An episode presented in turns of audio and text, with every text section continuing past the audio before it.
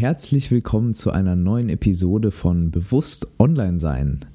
Heute geht es darum, warum gerade jetzt der richtige Zeitpunkt ist, dein digitales Bewusstsein zu schärfen. Viel Spaß mit der Episode. Bewusst Online Sein.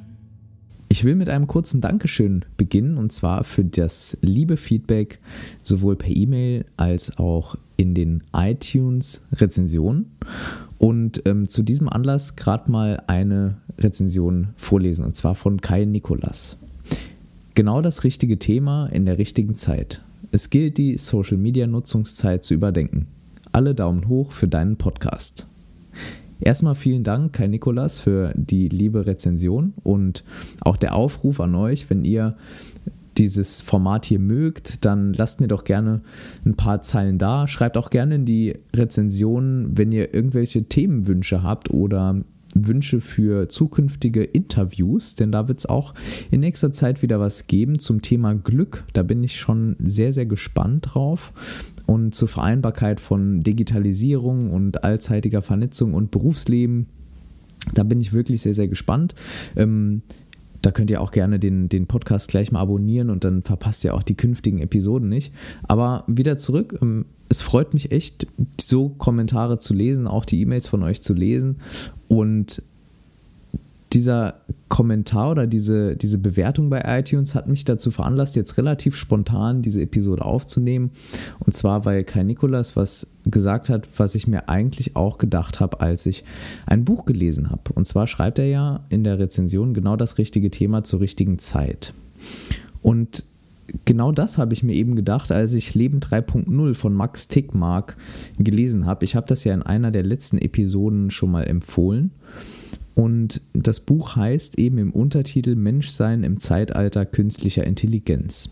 Und Max Tegmark ist nicht irgendeiner, der jetzt mal seine, seinen Senf irgendwie zu dem Thema dazu gibt, sondern er ist Professor für Physik am MIT, also schon einer sehr, sehr angesehenen Universität und schreibt auf, ich glaube, es sind über 500 Seiten äh, beschreibt er eben verschiedene Szenarien für unsere Zukunft. Und die einen Szenarien, die sind wirklich schön, das sind Utopien, da geht es darum, dass äh, Maschinen und künstliche Intelligenzen uns ganz viel Arbeit abnehmen und dass wir dann irgendwie alle sehr friedlich miteinander leben und viel, viel Freizeit haben und dann gibt es so Szenarien, wo es so ein bisschen gemischt ist, wo nicht ganz klar ist, wer jetzt die Oberhand behält. Menschen, Maschinen oder irgendwie was anderes, so ein Zwischending. Cyborgs oder ja, wie auch immer das in Zukunft aussehen wird. Und dann gibt es natürlich, klar, Dystopien, kennen wir alle aus Science-Fiction-Filmen, also Szenarien, wo zum Beispiel Maschinen, künstliche Intelligenzen die Weltherrschaft an sich reißen und dann auch über uns ähm, beher oder uns beherrschen und vielleicht sogar auslöschen. Und ich fand es wirklich spannend, die einzelnen Szenarien durchzugehen. Er spricht hier von einem libertären, äh, von er spricht hier zum Beispiel von einem libertären Utopia, von einem wohlwollenden Diktator, von einem Torwächter, einem Schutzgott, einem versklavten Gott. Das sind jetzt so relativ für den Menschen zumindest positive Szenarien. Und dann spricht er aber auch von Selbstzerstörung. 1984 äh, spricht er an das Buch von George Orwell, Zuwärter und so weiter und so fort. Und während des Lesens stellten sich so wirklich sehr, sehr viele interessante Fragen. Und ich kann euch das Buch nur empfehlen, wenn ihr euch ähm, schon für diesen Podcast interessiert, dann wird, wird euch das Buch, glaube ich, echt umhauen. Vor allem, weil es extrem viele Fragen aufwirft. Es beantwortet nicht so viel, aber es wirft halt eben extrem viele Fragen auf. Und eine der spannendsten war für mich so eine ethische Diskussion darüber, wie wir eigentlich dann zukünftig Maschinen auch behandeln. Also wenn Maschinen und diese künstlichen Intelligenzen immer schlauer werden, immer menschenähnlicher vielleicht auch, zumindest sich immer weiterentwickeln in ihrem ja, in, in ihren kognitiven Fähigkeiten, dann müssen wir uns ja auch irgendwann die Frage stellen, wie gehen wir denn mit ihnen um? Behandeln wir sie wie Tiere im Zoo oder wie Tiere in der Massentierhaltung oder ist es eine ganz andere Art und wo ziehen wir die Grenze zwischen Bewusstsein und Unbewusstsein. Und das sind wirklich so Fragen, wo ich mir auch gedacht habe, okay, das ist wirklich jetzt brandaktuell, da müssen wir uns mit auseinandersetzen. Und deshalb habe ich interessanterweise eben bei der Rezension von Kai Nikolas äh, daran gedacht, ähm, als ich das Buch gelesen habe, eben, ja, wie sehr ich mir das auch äh, immer wieder vor Augen geführt habe, dass wir jetzt gerade in dieser sehr, sehr spannenden Zeit leben. Und dazu würde ich gerne ein kurzes Zitat aus dem Buch vorlesen. Ich hoffe, das geht auch für den Verlag in Ordnung ähm, und verletzt hier keine Copyright-Rechte, aber ich gehe davon aus, dass er nun wirklich sehr, sehr kleiner Auszug ist, ähm, dass das alles regelkonform ist. Max Tegmark schreibt auf Seite 301, das Zukunftspotenzial für das Leben in unserem Universum ist auf Ehrfurcht gebietende Weise großartig sodass wir es nicht verschwenden sollten, indem wir wie ein ruderloses Schiff vom Kurs abweichen und keinen Schimmer haben, wohin unsere Reise gehen soll. Damit ruft er meiner Meinung nach indirekt dazu auf oder eigentlich auch direkt, wie er es dann am Ende des Buchs nochmal nachdrücklich ausdrückt, dass wir das Ruder übernehmen müssen. Also wir, also sagen wir mal du und er und sie und ich auch dass wir maßgeblich daran beteiligt sind, wie wir unsere Zukunft gestalten. Denn es ist so, wir müssen uns immer wieder vor Augen führen, dass wir in einer Revolution leben. Die Revolution, die wir jetzt erleben, ist keine blutige Revolution wie zum Beispiel die französische Revolution, wo Könige und Adlige, Frauen und Kinder sogar geköpft wurden für eine Sache, die die Revolutionäre als gut empfanden sondern wir erleben eine schleichende Revolution. Eine Revolution, die in Zukunft sehr, sehr viele Jobs opfern wird oder der sehr viele Jobs zum Opfer fallen werden. Und eine Revolution, die unsere Kommunikation verändert, unsere Beziehungen beeinflusst und ganz, ganz viele weitreichende Auswirkungen auf unser menschliches Leben hat, so wie wir es bisher kennen. Und ich bin mir ganz sicher, dass wenn ihr jetzt den Podcast bisher auch verfolgt habt, dass ihr ein Gefühl dafür habt. Weil ich meine, es ist ja offensichtlich, dass, dass wir wirklich in einem Umbruch sind, dass wir eine Zeit erleben, in der sich ganz, ganz vieles ändert. Und das haben viele Generationen vor uns auch gesagt.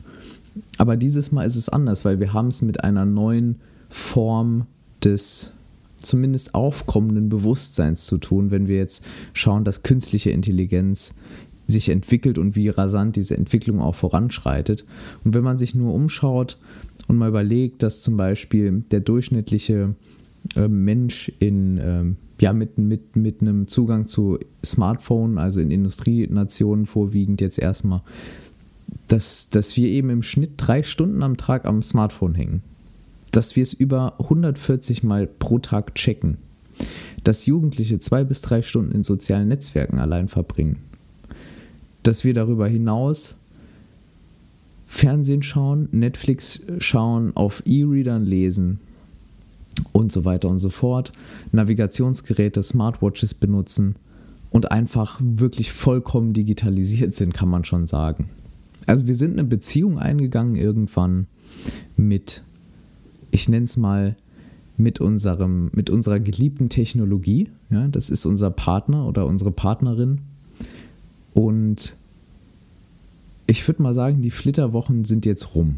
Und das heißt, die erste Phase, so die Kennenlernphase, da war irgendwie alles ganz toll. Und das war so die Phase, als so die ersten Internetmillionen gemacht wurden. Und das war die Phase, wo man sich über jedes Sie haben Mail von AOL irgendwie gefreut hat und auch jede E-Mail wirklich geöffnet hat, weil man dachte, wow, da ist irgendwas ganz Besonderes drin. Und ja, das war so die Kennenlernphase. Da war eben alles irgendwie schön. Und wir haben über jeden, jede Schwäche auch unseres geliebten, unserer geliebten Technologie hinweggesehen. Und dann kam so der erste Krach, so die erste, der erste Börsencrash wegen, ähm, ja, wegen Internetmillionären. Ja, also die ersten Unternehmen gingen pleite, dann sprach man von dieser großen Internetblase, die dann um die 2000er-Wende dann zerplatzt ist. Viele Menschen haben sehr, sehr viel Geld verloren und ja, es war so der erste Krach wie in, wie in einer Beziehung halt. Und dann danach ging es irgendwie wieder bergauf und dann kamen so Geschichten wie Facebook dazu, wie MySpace und StudiVZ und Gesichterparty und wie sie alle hießen. Und eBay und, und PayPal wurde irgendwie groß und das hat alles ganz viel bewirkt und wir hatten irgendwie so, so habe ich es in Erinnerung, ähm, alle so irgendwie ein Gefühl, wow, das ist richtig gut, das, das bewirkt gerade echt viel und das bringt uns einen Riesenschritt nach vorne. YouTube kam und, und das hat uns auch extrem nach vorne gebracht, diese ganze Entwicklung. Und dann haben wir gedacht, also wir als Menschheit, okay, dann machen wir der Technologie doch einen Heiratsantrag. Dann haben wir irgendwie geheiratet und Jeff Bezos und Mark Zuckerberg waren die, waren die Trauzeugen haben große, eine großartige Party, eine großartige Hochzeit veranstaltet.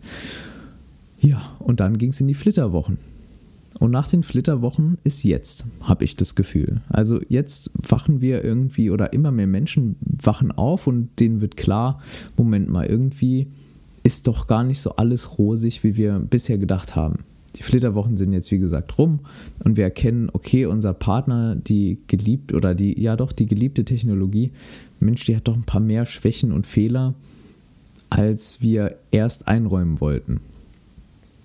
Aber wie in jeder guten Beziehung ist es doch so, dass immer irgendwie zwei zu einem Problem gehören. Und wir können nicht anfangen zu sagen, wir schieben jetzt all die Probleme, die wir haben, also einen Anstieg in ähm, psychologischen Erkrankungen, in äh, eine Abnahme der ähm, Konzentrationsfähigkeit, ähm, das Gefühl, dass viele Menschen haben, allein zu sein, ständig irgendwas zu verpassen, immer erreichbar sein zu müssen. Das nennt man ja auch Nomophobie, also diese Angst, nicht erreichbar zu sein. Und all diese Dinge sind irgendwie auf dem Vormarsch. Und wir dürfen das aber nicht meiner Meinung nach nur auf die Technologie schieben und deshalb heißt der Podcast ja auch bewusst online sein, weil ich der Meinung bin, man soll auch online sein und wir können uns dem eh nicht entziehen, voll und ganz, aber wir sollten es bewusst machen. Deshalb sollen wir uns vor Augen führen, dass eben jetzt der ein, der, der Zeitpunkt ist, so nach den Flitterwochen, wo wir an der Beziehung zwischen geliebter Technologie und, und uns selbst irgendwie arbeiten müssen. Und wie gesagt, da gehören zwei dazu, da gehört nicht nur Facebook dazu und dass wir sagen, so, die sind schuld an irgendwie allem äh, Schlimmen, was passiert und Google ist auch ganz schlimm und irgendwie überhaupt sind alle schlimm die da mitmischen, weil das ist so irgendwie das eine Lager und das andere Lager ist so, ja, nee, das ist doch alles gut und alles ist super und lass uns einfach die ganze Zeit nur noch bei WhatsApp schreiben und uns gar nicht mehr so treffen. Das ist dann so die andere Seite. Ähm, und wir müssen halt schauen, dass wir nicht in so, in so Extreme verfallen. Ja, und dann am Ende des Tages nämlich beide Opfer dieser digitalen Revolution werden. Denn die einen werden Opfer sein, weil sie überhaupt nicht mitmachen und dann auf der Strecke bleiben. Also wenn man wirklich gar keine, ich sage jetzt mal, man nutzt dann wirklich überhaupt keine technologischen Dinge. Und die anderen werden auch auf der Strecke bleiben, die irgendwie blind allem hinterherlaufen, jeden Trend mitmachen und dann irgendwann einfach feststellen, dass sie ihr komplettes Leben verpasst haben. Deshalb bin ich der Meinung, dass wir jetzt aufpassen müssen und jetzt auch handeln sollten und uns bewusst machen sollten, dass wir an das Ruder treten müssen, was Max Tegmark zum Beispiel hier in seinem Buch beschreibt, in Leben 3.0. Und das Ruder auch aktiv in die Hand nehmen sollten und mitbestimmen sollen, wohin die Reise geht. Und wir wollen nicht nur auf Politik warten und darauf, dass die Konzerne wie Facebook und Google irgendwas tun und denen so die Verantwortung übertragen, sondern ich bin dafür, dass wir das Ding langfristig und kurzfristig selbst in die Hand nehmen. Und klar, langfristig ist es notwendig, dass Facebook beziehungsweise große Digitalkonzerne und die Politik natürlich auch, dass die mitmachen irgendwie und dass, dass wir gemeinsam überlegen, wie wir das gestalten und angehen und auch Wissenschaftler und Ethiker und, und so weiter und so fort dass die sich zum Beispiel Gedanken darüber machen, wie programmieren wir diese künstlichen Intelligenzen, dass sie mit unseren Zielen auch konform gehen. Aber trotzdem dürfen wir nicht vergessen, dass wir im Endeffekt, wir Nutzer, das Ding selbst in die Hand nehmen können. Also wir können ja selbst entscheiden, ja, was machen wir denn mit unserer Zeit? Also konsumieren wir den ganzen Tag ähm, in sozialen Netzwerken Inhalte wildfremder Menschen und versuchen das zu kopieren und kommen da womöglich in irgendwelche ähm, psychologischen Probleme rein oder nutzen wir das Internet und die ganze Digitalisierungstechnologie irgendwie bewusst und setzen die zu unserem Vorteil ein oder lassen wir uns von dem benutzen? Wie viel Zeit verbringen wir an unserem Smartphone? Was machen wir morgens denn als erstes?